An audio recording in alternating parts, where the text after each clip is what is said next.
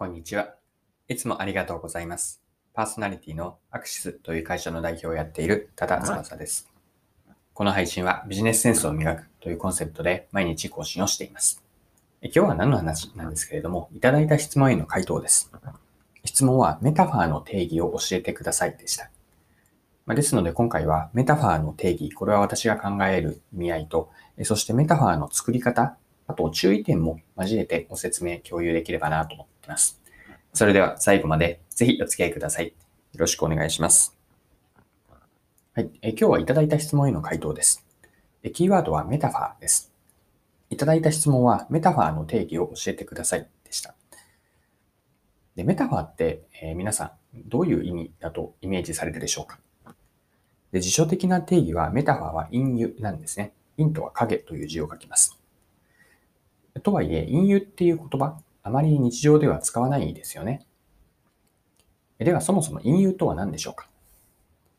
で隠喩をイメージするために、対義語、反対の言葉である直喩と比べるとイメージしやすいかなと思いました。まあ、直喩というのは直接的に説明をすることなんですね。で具体的には、じゃあ、例えばですね、こういう表現が、えっと、直喩かなと思います。まあ、あなたの性格は、えチームで一番明るい。あなたの笑顔は周りの人を癒してくれる。あなたが挨拶をしてくれるので、チームが元気になります。あなたが率先率先して人を巻き込んでいくので、人を動かしていってます。まあ、これらが直接的な表現で、あなたの特徴をこう、うん、言い表している。これが直喩なんですね。では、メタファーです。隠喩なんですけれども、えっと、直喩とは反対でした。で今のようなえ説明をえー隠喩で表現をするとどうなるでしょうかまこれは一言で、あなたはまるで太陽だ。こんな言い方ができるんですね。で直接的な表現で、えーっと、あなたの例えば性格はチームで一番明るいといったようなことがあったんですけれども、これはすごく具体的ですよね。まあ、これに対して隠喩というのは、太陽というこう例え、言葉を使って的確に表現するんです。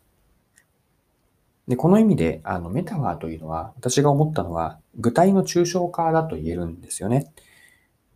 で、ここでは、あの、あなたはまるで太陽だという例を挙げましたが、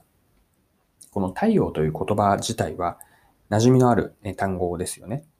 しかし、込められた意味というのは、具体を高度に抽象化して、こう内容をぎゅっと凝縮したような感じなんですね。これがメタファーである、まあ、隠喩の特徴かなと考えました。で、メタファーを具体の抽象化と表現したんですが、ここからじゃあメタファーを作るときに意識するといいなと思うことも触れておければなと思っています。でメタファーを考える、作るというのは、抽象化思考を鍛えるトレーニングになると思うんですよね。要するにどういうことかとか、わかりやすい例えでどう表現できるかというのを考えられるからです。で要するにどういうことかというのは、あの、so what ですよね。一言で言うというのがすごく抽象化するプロセスそのものですし、あとは分かりやすい例えでといったのも、例えをその全く違う別のテーマ、まあ、領域、フィールドから持ってくると、抽象化思考が鍛えられます。例えば仕事の内容を説明するのに、スポーツを例に例えてみたり、ストーリーを、えーっと例えるのに、ドラマとか有名な映画のシーンを引っ張ってくる。または漫画とかアニメ、ゲームの世界、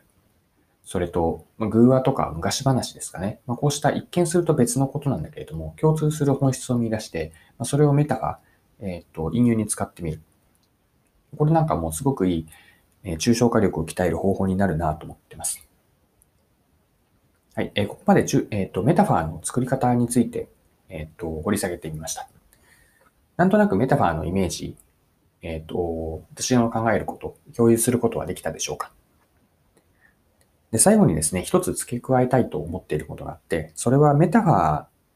ーをこう作るとき、あるいは他人がメタファーを使ったときに、それを理解するときに注意するといいことです。で、前提となっているのは、メタファーというのは抽象度が高いことなんですね。